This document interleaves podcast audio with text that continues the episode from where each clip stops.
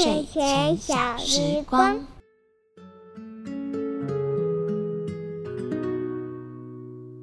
晚安，各位小朋友，你已经开好小夜灯，躺在床上准备睡觉了吗？在闭上眼睛之前，琪琪老师想要请你回想一下，今天你做了哪些事情，又跟谁一起做？是跟爸爸一起去洗车，还是跟妹妹一起洗澡打水仗？又或是自己一个人在房间里玩扮家家酒？还是你今天下午的时候跟同学一起在操场上打棒球呢？无论如何，恭喜你完成了身为小朋友该做的一件事，那就是玩。说到玩，小朋友，你认为怎么样的玩对你来说才是有趣又让你回味无穷的呢？今天，西西老师就要来跟你分享一本故事书。这本故事书让我很感动，不知道你听了会不会跟我有同样的感觉呢？陪爸爸上班。今天是九月一号，学校开学的日子。学校每一个地方都充满了同学的嬉闹声，当当当当。上课钟声响了，同学们纷纷回到自己的教室，起立，敬礼，老师好，坐下。这时候，老师走上讲台，对着同学说。各位同学，相信大家一定都度过了一个充实又好玩的暑假。今天我们就要请大家上台分享，你们暑假去了哪里玩，做了哪些好玩的事情哦。首先，谁要来跟大家分享呢？花花举手说：“老师，老师，我要分享。”老师请花花上台。花花在台上分享了暑假去公园玩的事情。接着是小明。小明分享了自己去动物园玩，看到了很多的动物，有马来猴、长颈鹿、狮子和老虎。琪琪接着也举手，他分享了自己去了一趟香港迪士尼。在台下的每一个人都目不转睛地看着台上的同学，只有小豪坐在椅子上默默地想：他们去的地方一定都比不上我的。因为啊，妈妈今年带我去很远很远的法国。等一下该我上台的时候，我一定要好好分享我的法国之旅。相信同学一定都会很羡慕我的。轮到小新上台的时候，他的头低低的，一句话也没有说。最后他才小小声的说：“我的暑假没有出去玩。”老师说：“没有关系啊，没有出去玩也没有关系的，你可以分享暑假的生活哦。”小新这时候不好意思的说：“我、我、我和妹妹暑假都在陪爸爸妈妈工作。”小新这时候才慢慢抬起头，继续的说：“我的爸爸是水泥匠，妈妈是水泥匠助手。”爸爸和妈妈每天都在工地里赶工，他们没有暑假。爸爸妈妈怕我们自己在家没有人照顾，所以就把我和妹妹一起带到工地。小新说：“爸爸在工地磨水泥、贴瓷砖，妈妈就在旁边帮忙拌水泥、送水泥。我和妹妹这时候就会在旁边玩。这时候不知道哪一位同学小小声的说：‘拌水泥！’”好酷哦！小新惊讶地看着大家，然后说：“可是我比较想要全家一起出去玩呢。”小新接着说：“我们每天全家一起在工地吃便当，一起在纸板上睡午觉。等我和妹妹醒来的时候，爸爸妈妈早就已经开始工作了。”小新说：“起床后，我通常会去找妈妈，问妈妈有没有需要我帮忙的地方。”但妈妈总是说没有关系，我来就可以了。你去陪妹妹玩。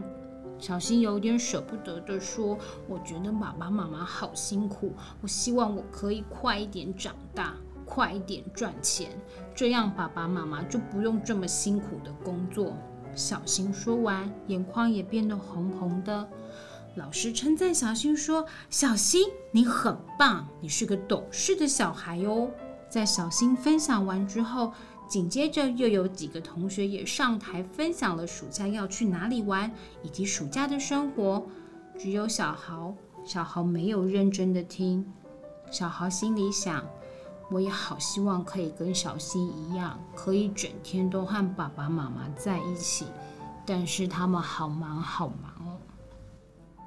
小豪说：“这个暑假去法国的时候，其实只有我和妈妈两个人，爸爸没有去，因为他还在上班。不知道爸爸上班的时候是不是也跟小新的爸爸妈妈一样辛苦？”我和妈妈在巴黎的街头帮爸爸挑了一个礼物，是一条蓝色的领带。等到回国的时候，我们要送给爸爸的。轮到小豪上台分享的时候，小豪并没有分享去法国旅行的事情。小豪决定与同学分享的是暑假妈妈带我去爸爸办公室的事情。那一天，爸爸系了我和妈妈送他的蓝色领带。妈妈坐在爸爸旁边帮忙打字，而我则待在爸爸妈妈旁边玩着我的小汽车。小豪说：“这是最棒的暑假，就是陪爸爸上班。”小朋友，西西老师的故事讲完了，你有什么样的感觉呢？是跟我一样觉得很感动，还是脑海中也曾经想起有过一样的经验？不管玩什么，只要有爸爸妈妈陪。你都会觉得特别好玩，特别有趣。最后，西西老师想要告诉你，不管自己玩，或是爸爸妈妈陪，或是跟同学一起玩，你都要认真的玩，用力的玩，专心的玩哦。好了，故事讲完了，闭上眼睛。今天晚上有小夜灯陪你，相信你不会害怕。谢谢老师祝你有个甜甜的好梦，晚安。我们下次再见。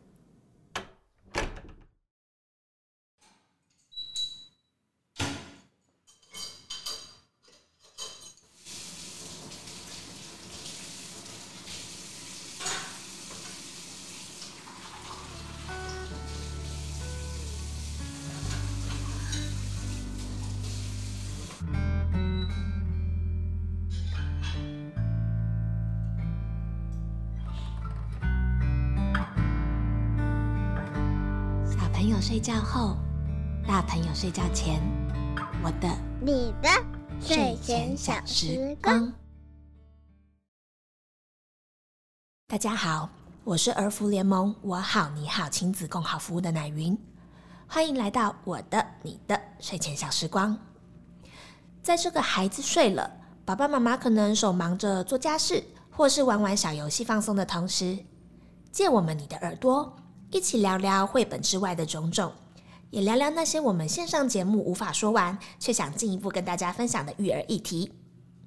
那这集的议题呢，我们想聊聊的是游戏这件事。那为什么我们会想要讨论游戏呢？这就要让我们就是稍微来跟大家分享一下。其实，儿盟当初为了呼吁政府正视儿童跟相关的权利的推动，其实我们十年前开始让四月四号这个节日变成是儿童专属的节日。每年我们都会透过像是线上的一些活动，或者是云游会的形式来跟家长聊聊不同的儿童权利。那今年呢，我们主要就是想跟大家分享其中一个议题是孩子。的自由游戏权。去年其实我们就在讨论游戏权的权利，其实包含四个元素，包含空间、时间、素材、玩伴。那其中呢，玩伴是非常重要的，而幼儿时期的玩伴主要就是我们的父母。就像刚刚我们节目的前半段提到的，就是我们今天分享的一本故事书是亲子天下出版的《陪爸爸上班》这本绘本。就跟这次的主题很有关系。那如何成为孩子的好玩伴，这是我们今天主要想要跟大家聊聊的主题。那我们今天也邀请到我们的好朋友，其实来过我好你好亲子共好空间的大家应该都还蛮熟悉的，就是之前在这边工作的果果老师。那欢迎果果老师。Hello，大家好，我是果果。大家如果有看去年的儿童节影片呢，其实果果老师有跟大家分享一些陪伴孩子玩的重点嘛。嗯，对。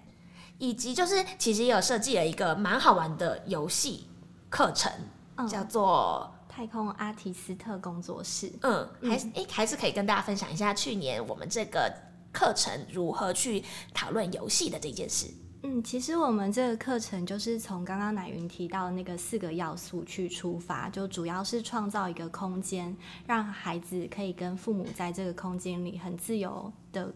共同玩耍，那我们就是提供了一个很舒适的空间，然后作为主带者的我，就会带着父母跟小孩，先从玩身体游戏出发，让他们感受，哎，其实在家里也可以很单纯的用只是身体的方式，就可以跟孩子一起游戏。那接着我们会引入一些比较有富有想象力、创造力的绘本，带孩子可以从很素朴的美材，像是纸箱啊，或是小盒子啊之类的，开始创作。自己的玩具，做自己的可以游戏的东西，这样子，这大概是那时候的构想。嗯，的确，去年在来玩的家长里面啊，就很多也有跟我们反映说，哎，原来就是以为以为本来小朋友好像应该要玩玩具才会觉得很好玩，没想到他们透过就其实家里就可以拿到的纸箱啊、纸卷筒啊，甚至纸丝啊，小朋友真的玩疯嘞，在里面超开心的。对，其实也可以看得出来，就是玩具这件事情并不一定是这么重要的，那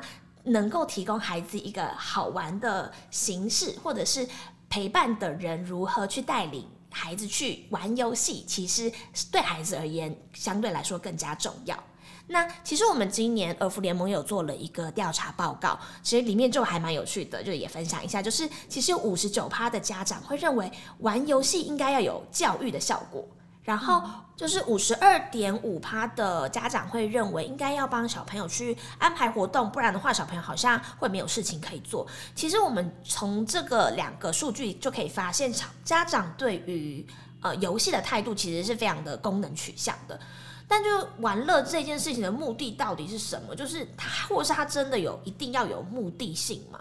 嗯，我觉得这的确是一个很好的问题，就是现在家长可能因为孩子生的少，然后就是。专注力的焦点都在一个孩子上，然后对他的期望可能会很高，就会觉得孩子的时间啊，我们应该要给他更多的东西，让他可以充实啊，很早就开始学什么学什么，或是玩什么就一定要可以获得什么样的能力。但是其实我们回到最最最初的人类玩游戏这件事情，其实本身就是一个很天然的学习能力。嗯，就是孩子们其实是透过玩乐。而在这中间学到了非常多的不一样的能力，因为在游戏中我们其实是没有结构的，在游戏，嗯，看似应该说看似没有结构，但是其实呢，在这里面有很多 mega，嗯，就是你要怎么样跟这个你正在玩的对象，不管是这个东西或是这个人，你要怎么样去跟他互动。然后要怎么样在这里面找到探索的可能性？嗯，然后如果是跟人互动的话，那你要怎么样跟这个人找到你们彼此可以相处、玩的开心的方式？其实这都是很重要，也很难在既定的课程里面学到的一种能力。也其实是我们就是真的出社会啊，认识人，然后进到职场工作啊，或是要做一些自己很想要做的创造的事情，都很必须要必备的能力。嗯，都其实是在玩乐的过程中。很自然而然的，我们就慢慢的培养出来的。嗯，对。就其实，在玩乐这件事情，除了嗯探索，或者是他专注的享受玩乐这件事情，然后从中去获得的一些不同的学习之外，其实刚刚果果老师也有提到一个蛮重要的，就是跟人互动的这件事。那就其实很多家长也会问说。我陪小朋友玩的时候，到底是怎么样陪孩子玩才是好的玩伴？也就是我们今天想要跟大家讨论的主题嘛。那前几天其实我跟果果老师两个人就一起讨论了一下，就是其实我们整理出三个陪伴孩子最重要的可以注意的事情。那我们就来跟大家稍微分享一下。所以第一种模范玩伴，任时光匆匆流逝，我只在乎你。这我不会。OK，就是第一种，就是我只在乎你。然后就是其实我们在讲的是要专心陪伴的这一件事情。那可不可以，老师可以跟我们分享一下所谓的专心陪伴是怎么样的一回事？嗯，就我那时候。就是看到这个第一种好玩伴是我只在乎你这件事情，我觉得很浪漫啊。就是其实对孩子来说，他们刚降生到这个世界，然后这个世界对他来说是有很多很很多。不同的可能性，同时也会带给他一些不稳定的感觉。嗯，那所以他们其实是非常需要旁边的人给他们关注，才可以让他们安心。那特别是在玩的时候，其实如果我们可以在玩的过程中时时的看着孩子。或是不时的注意他一下，他其实就可以感到某种安心感。嗯，就是讲这个，我就想到我家里有同住，就是住在一起的小侄女，嗯，她大概一岁多，嗯，然后我有时候会接到任务，就是家人没办法陪伴她的时候，要我帮忙一下，嗯，但我可能当时也在忙，嗯，然后我就会把她放在跟我同一个空间，嗯，但是我就是做着自己的事情，但是有时候就嗯跟她敷衍一下，这样子，就是敷衍一下说，嗯，我有在，我有在。看你，我在关注你，但是他很敏感的会发现，哎，其实这个大人没有没有心要跟我玩哦。他虽然人在这里，但心不在。嗯，然后他就会有的时候他会直接说出来，因为他现在已经稍微会表达。他最常讲一句话就陪陪陪陪，嗯，就他其实很很敏感的意识到这个人其实没有跟我在一起。嗯，对，不然他就是会离开我跟他同在这个空间，他就要走出去，要自己去找别人玩。嗯，对，就像是我们有。的时候在陪小朋友玩，就是在这个空间陪小朋友玩，时候的确也会发现这件事。就是有时候我们在陪孩子玩啊，但我们突然发现后面好像有一些状况，所以我们在陪玩的同时，我们好像稍微分心的去看后面的时候，孩子其实真的会蛮敏锐的，就发现说，哎，你好像没有认真在跟我玩，然后他的就是在玩游戏的专注力就会马上变得比较弱，他的游戏动力就会变弱，然后他就开始可能就会想要去做别的事情，或是就会离开，对不对？那我自己的解读是，可能在那一刻他会突然有一种不安感，所以他需要去稳定自己的情绪，或者是先梳理一下自己的情绪，要帮自己的忙，所以他就没有办法再继续他本来的事情，他就要去寻求协助来安定自己的心。我自己是这样想的。但专心跟不专心的陪伴，它造成的后果有什么不一样吗？其实我们可以。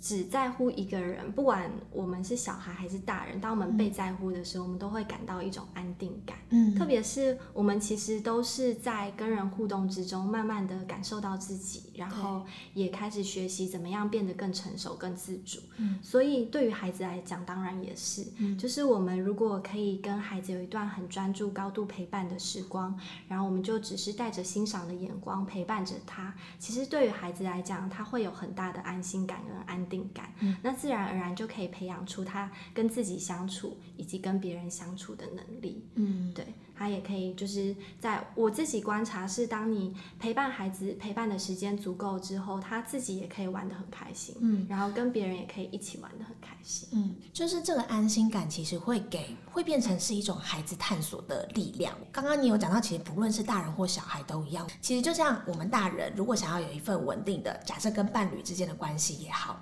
如果他是可以给你安全感跟安定感的，你就可以知道自己可以做自己，或者是其实你可以知道有一些时间你可以留留给自己，然后好好的去，比如说做喜欢的事情啊，然后拥有自己的时间，你不会担心，不会因为这个关系的不确定性，然后好像很担心说，哎，那我是不是要随时随地把注意力放在谁的身上去察言观色啊，或者是紧紧张张的没有办法好好的把心神安定下来？我觉得这个大人跟小孩好像都是一样的。嗯，对，就是我们刚刚聊到专心这件事情嘛，那我们现在要进入第二个好玩伴，就是 I will follow you, follow you，没错，就是呃，这个 follow you 就是我们在讲，其实陪伴孩子的时候很重要的一件事是跟随，请果果老师可以跟家长们分享什么样叫做跟随吗？跟随其实就是我们可以调整我们自己。然后去呼应对方正在做的事情。像其实我在空间看小朋友在玩的时候，或亲子互动的时候，看到一个状况是，比如说小朋友他拿着车子，然后在轨道上面就是在奔驰，然后他在玩的很专心，然后玩的很开心。那的确有一些妈妈，她为了想要跟小朋友有更好的互动，所以她可能就会把车子。抢过来说：“你看哦，这个车子还可以在，比如说墙壁上飞檐走壁，或者是他看到旁边有一个呃抱枕，他就说这个我们来假装是小山，我们爬上去，爬下来陪伴孩子，让他好像有一些刺激，或者是有更多玩乐的可能性。是果果老师的话，你会怎么陪伴，或者是可以怎么建议家长用别的方式玩吗？”嗯。我觉得其实这样的家长心中就住了一个孩子，就是其实是很会玩、很愿意陪孩子玩的家长。不过就是我们需要先注意到，我们大人的身份其实是蛮会影响孩子的。嗯，当我们表现的比较会，或是我们更有能力的话，孩子可能就会失去了他自己探索的空间。嗯，那如果我们的希望是孩子在这个游戏过程中培养出更多自己的能力的话，那我的想法是。我我去陪伴孩子的话，我会先留意到他正在做的事情，然后用渐进式的方式加入他的游戏。如果我想要拓展一些玩的方式的话，我可能会先看，哎，他正在做什么，然后他是正在专注的玩他的车子，还是他有时候也会稍微抬起头来，有一点看似要跟我玩的感觉，有跟他眼神对到，那我可能会跟他说一些话，比方说转播他正在做的事情。当然，就是我们在陪伴的过程中，我们自己也很重要。所以，如果他真的玩了、重复了好久之后，我我开始觉得有一点无聊，那我也大概知道他玩的那个模式之后，可能会想，哎，那假设他的车车是站在正在轨道走，那我会说，哦，那你的车车这个轨道会通去哪里呢？就是把那个主题再拓宽或是加加深之类，就慢慢的带着他，很自然的从他的游戏之中再拓展出去。既可以陪到孩子，但又不会干涉到他自己自主探索发展的空间，这样就会是一种互动，然后他也就是跟随着孩子给你的回答，然后你再去往下去顺着孩子玩的东西，然后我们去发展更多不同的可能。对，嗯，好，那如果我们心上放着是希望透过。嗯，陪伴孩子玩，孩子可以发展出自己更多的能力的话，那我们在嗯陪孩子玩的时候，如果是立刻做出很多有趣的效果，可能就会降低孩子自主探索玩的可能性，让孩子变成被动的观众，然后只是看我们在表演。嗯，可是如果孩子拿玩具给陪玩者的时候，陪玩者是适量的做回应，然后忍住自己的创意，然后等孩子的想法出现，然后把球丢给孩子，跟着他。或者是装不会啊，我不知道这个怎么玩，你可以教我吗？或是跟孩子研究，哎，这个可以这样子吗？可以那样子吗？还是可以怎么样呢？就是也可以给他很多选项，给了很多选项就表示你其实没有限制他怎么玩，他就知道哦，原来这样也可以，那样也可以。这其实就会让孩子在玩的过程中，可以更可以发展自己的自主探索的能力。那。其实也有一些小的技巧可以进入孩子的游戏，跟随他们。像是我很常用的方式，就是实况转播。那是什么？就是在嗯。在前面第一种玩伴专心陪伴的时候，你就其实会发现，哎，孩子其实对什么事情很有兴趣，或者他玩的方式是怎么样。那当你们眼神对到的时候，你就表示，哎，小孩子可能有一点想要跟我玩。他给你的 sign 就是跟我互动，对，加入我。对，没错。那这时候呢，我会用比较渐进式的方式，可能就是先用口语的方式转播他正在做的事情。比方说，他正在玩车车，我就会说。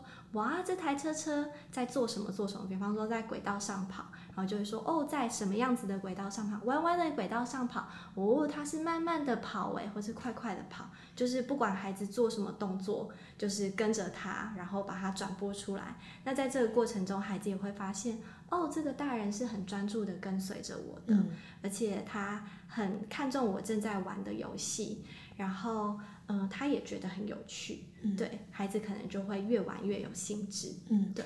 其实这个跟我们刚刚讲到的第一个专心这件事，当你在实况转播的时候，小朋友就会很明显的感受到，对你有在看我，你知道我在玩什么，所以你才能说出或做出这样子的互动性。然后，其实有的时候对孩子来讲，嗯，你即使不是用那么明确的口语讲出来，只是帮他加一些音效，他可能也会觉得哦。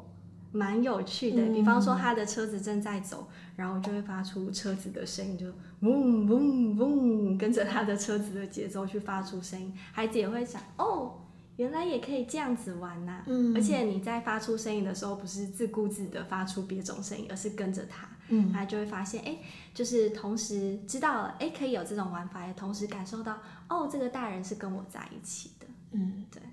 果果刚刚有提到，就是不是自顾自的在玩，而是其实他们是在一起玩的这件事情啊，就回到我们第三个要进入的好玩伴的重点。不打扰是我的温柔。就是不打扰是我的温柔这件事情，就是很多家长可能会想，哎，刚刚我在陪伴孩子，比如说发出一些声音的时候，好像是加入他们，可是有的人又会觉得说，哎，比如说小朋友在玩的时候，我不应该互动，然后去打扰他们，就是打扰跟跟随之间那个尺要怎么拿捏啊？我觉得还是回到你跟孩子之间的相处，嗯，你是不是有观察到他的状态？如果我刚刚有提到一个 sign，就是如果孩子跟你眼神有对到，嗯，你可能就知道哦，他其实有一点想要跟我一起玩，嗯。嗯，不然其实我的观察是，孩子有时候自己在探索某种东西，他他他们的游戏其实不一定像是我们想象中的游戏，其实孩子的游戏没有既定的样子。我们可能觉得游戏是怎么样怎么样，但可能对他们来讲，他们就只是拿起笔记本，然后往地上丢，嗯，就是一个游戏。那有的孩子，他在这个过程中，他其实就是在探索这个东西跟我之间的关系，或是跟这个空间的关系，他就可以自己专注的玩很久。在这个情况下，我觉得就让他专注的继续玩，因为其实。有这样子高度的专注力，一直持续的探索一件事情，这也是一个未来我们在成为就是创造一些新的事物的呃方面是很重要的一个能力。所以我觉得就是重要的是我们有没有观察到孩子，嗯，他现在的状态。嗯，那如果你观察到孩子，其实诶，他开始觉得自己一个人玩有点无聊了，或是他。有一点想要加入别的玩伴一起来玩，他想要跟你玩，那我们这时候再加入他就不算是一种干扰。嗯嗯，刚刚那个果果在讲，就是小朋友可能会丢书，然后再捡起来，丢书再捡起来，他对他来说是一种游戏。可是我觉得蛮常会碰到一种，就是他会觉得说，哎。他这样子一直这样玩，首先他觉得不应该丢东西，因为他觉得他为什么要一直重复这样行为，这是应该要被纠正的行为。但其实，首先孩子他真的就是在探索这个世界而已。他可能听到诶书掉掉下去的声音是啪啪，他觉得诶很好玩，或者是他可以感受到诶书丢下去的那个。物体移动的状况，他觉得是很新奇的。对他来说，那个游戏的世界真的跟我们大人去认定的世界是不一样的。另外一种，我想到有一些小朋友，他可能对车车很有兴趣。他在空间的时候，他就可能会一直玩车子啊。然后其他的，比如说积木啊，或者是书籍，他可能就比较没有兴趣，他就不会去探索。那有一些家长可能就会觉得，哎，有一点心急，我的孩子怎么每次都只是一直在玩车子？他为什么不去看看书？他就会跟他说，哎，我觉得那个书也很好玩呢，很好看呢，你要不要去听听看这本书？哎，你看那个老师在那边画画，好像很好玩的，你要不要跟着老师去画画？嗯，其实。可以从这里看到，这个家长非常在意孩子玩的状态，嗯，跟其他很积极的想要多提供孩子一些很有教育性质的接触，嗯，或是探索。不过就是在这个过程中，可能可以再稍微微调一下邀请孩子的方式，嗯嗯，我觉得。可以让孩子意识到空间正在发生的事情是蛮好，哎，那边有什么可以玩？那边有什么可以玩？但如果孩子当下真的就是只专注于车车，因为听你的形容起来，那个孩子是真的就是全心全意的，就是想跟车车在一起，要在自己的车子世界。那如果我作为大人，我真的很想要他接触别的事物的话，我可能会进到他的那个车车故事里，就说：“哦，那我们带着车车一起去玩玩颜料吧。嗯，哎，我们带着车车一起去看看那边的故事，或是就是嗯，看看那个空间的动线如何，就是慢慢的从他的车子世界，然后呜呜呜，然后就到那边，然后再看看他有没有兴趣一起看。嗯，对。但是我觉得，嗯，家长很很凑趣的。觉得哎，这个很好玩，这种心情是蛮重要的。嗯，就是有一种，我我以前都会讲说，好像是宣传这个事情很有趣，你要不要来啊？你要不要来？但是那个你要不要来，是有留给孩子空间，让他可以自己去选择他要不要加入的。嗯，对，让他知道，哎，这个很好玩，这个很好玩。嗯，就的确在孩子有兴趣的东西，以及他现在正在专注的。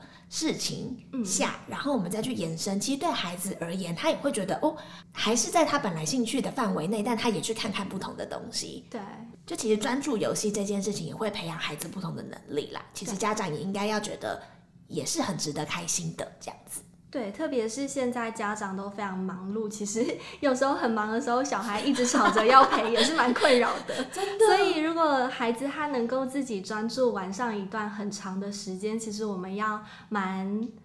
蛮欣赏孩子这个能力的，因为其实在这个过程中，他很专注的时候，他其实自己内在就有很高度的探索的动机。嗯，那就像刚刚我们讲到的，这其实就是未来他要进行一些创造性的事物的时候非常重要的能力。对啊。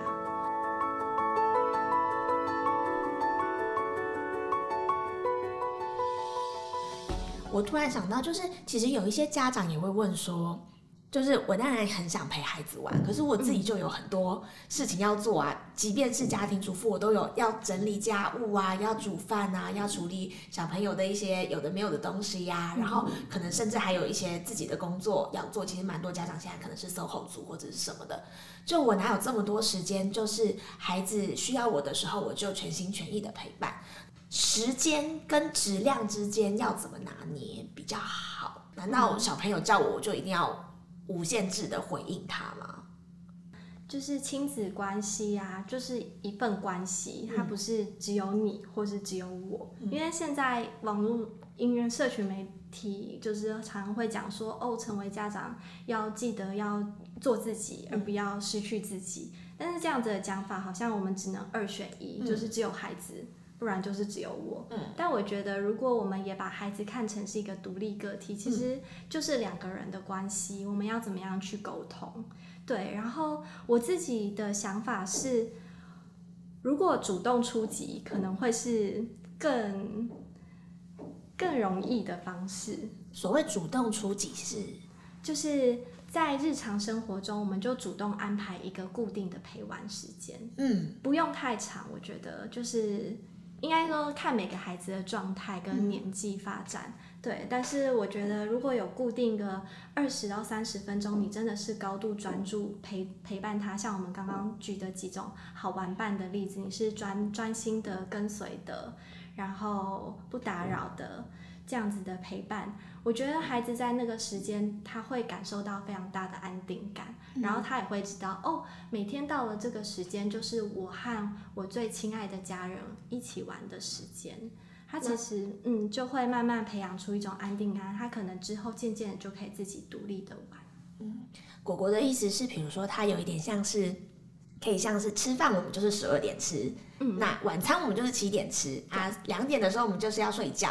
那其实，比如说，我们也可以把呃玩游戏的时间放在一个固定的日常行程里面，让孩子知道说，哎，每天我们就是有这个时段可以跟妈妈一起专心的玩，或跟爸爸一起专心的玩，对不对？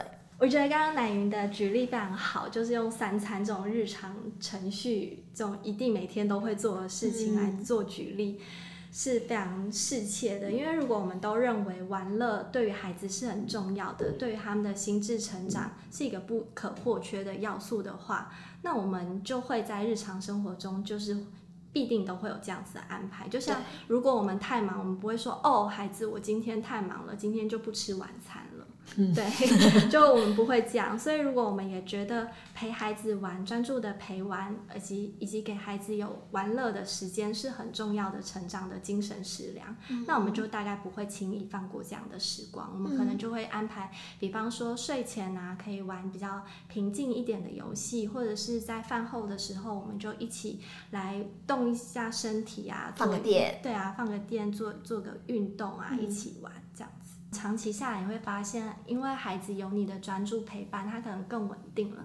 那当你有需要的时候，他可能也就更更愿意可以跟你沟通，跟帮忙你。那你好好的跟孩子说，哦，我真的很愿意陪你玩，可是我现在真的非常需要处理这件事，我需要多少分钟？他会知道，哦，现在我姑姑真的没办法陪我，那我们就各自各自做各自的事。但是如果有需要，他可以来找我。我我觉得家长也不要就是过于勉强自己。对的确是有一些人可能觉得，哎，小朋友这么小，哪有办法沟通？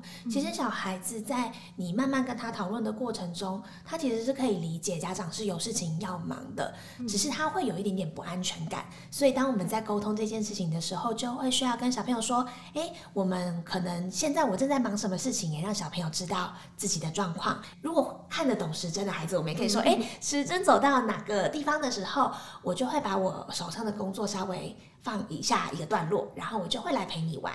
那孩子就会知道说，哦，妈妈会在这里。呃，再过一阵子，他就可以再跟我一起玩了。那现在我先自己试试看，自己可以去专注于自己想要玩的事情，这样。对，但是我要在这边打一个预防针，就是大家跟孩子尝试沟通过程，那一定都是一个练习的过程。对对，可能我们作为成人，因为我们嗯，我们跟孩子最大的差异就是他们的大脑还正在发展，然后我们已经是相对比较成熟。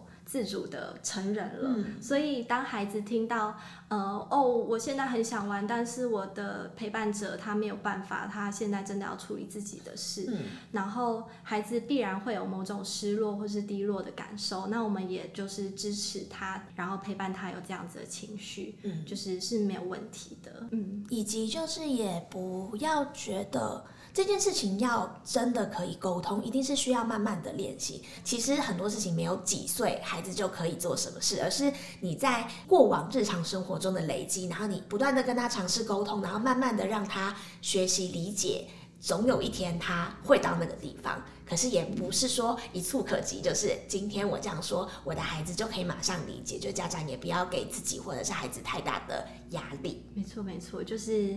大家都要放轻松，特别是大人，就是放轻松，陪在孩子身边，孩子就会也可以比较松，他就可以自己决定他要怎么做。嗯，对。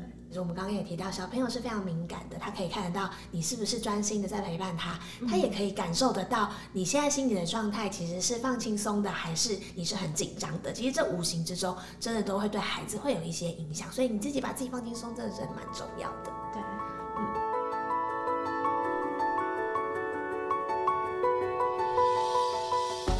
我觉得其实应该还是有蛮多家长，或者是有一些长辈啦，就是即便我们说，哎，游戏其实对于孩子是一个建构世界的方式啊，或者是其实孩子会在游戏之中有他的探索跟学习，可是可能有一些长辈还是会说，哎啊，跟他一起生一起生啊，那刚好这样子。嗯。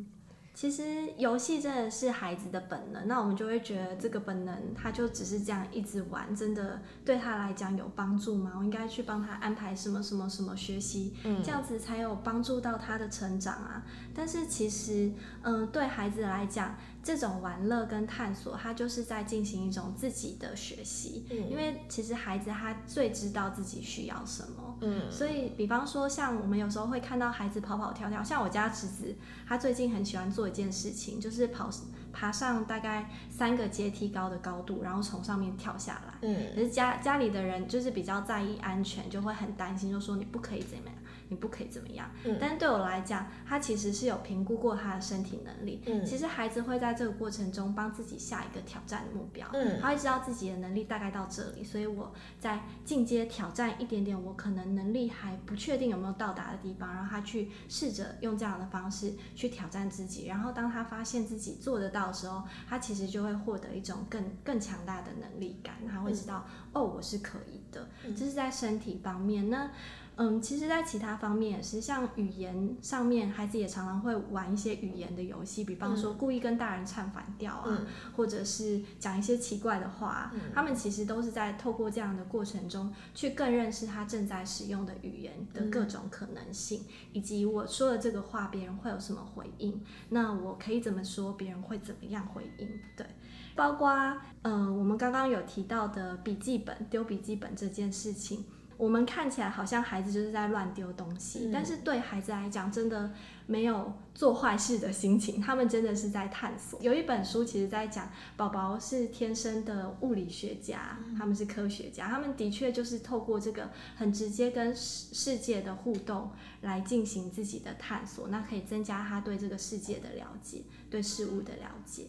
那像是孩子啊，他们喜欢玩沙啊。画画、堆积木，看起来好像没有在做什么，可是他其实是很努力的在把自己脑中的东西去创造出来。嗯这其实是一种创造无中生有的能力。这其实对于未来我们要在社会上执行一些计划都是很重要的能力。嗯那像孩子在玩一些玩具，会开始发展自己的游戏故事啊，或者是开始会进入角色扮演啊，这个就很是一种想象力。所以我刚刚随便拉里拉扎举了那么多例子，其实就是在说，我们不不需要外加任何目的到游戏上，因为游游戏本身就是一种目的。最重要的是在这个过程中，孩子所经验到的这些意义跟能力，他其实会在这个过程中自然而然得到他最需要的技巧跟成长的方向。嗯嗯所以果果老师刚刚提供了一个很好的税帖。如果说家中的长辈在说，哎、不要让孩子一直玩，要不要让他去学什么学什么的时候，其实游戏本身就是一种学习。那我们就也邀请家长跟孩子一起约定一个时间，然后我们专心的陪伴孩子，然后一起探索这个世界。那我们今天就跟大家说晚安喽，拜拜。好，晚安，拜拜。